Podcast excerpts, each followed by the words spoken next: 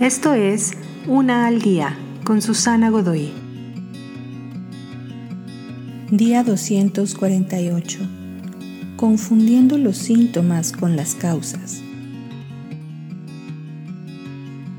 No existe cura para el resfriado común, así que cuando las personas nos resfriamos, nos dedicamos principalmente a sobrevivir los síntomas mientras que no estemos abrumados con toser, estornudar y limpiarnos la chorreante nariz, podemos hacer un intento por funcionar.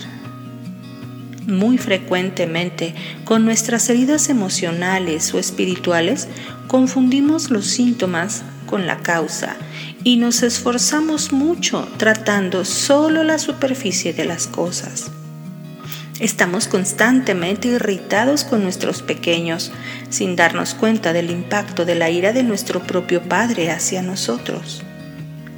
Somos menos pacientes en nuestro segundo matrimonio sin entender que traemos cargando las heridas del matrimonio previo y las volcamos en el nuevo.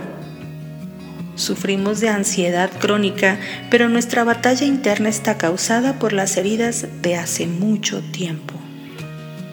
No importa que también has aprendido a manejar tu dolor, este aún te afecta. Considera que algunas de tus presentes enfermedades pueden ser un síntoma de que existen heridas profundas del pasado que no has tratado, que no has resuelto.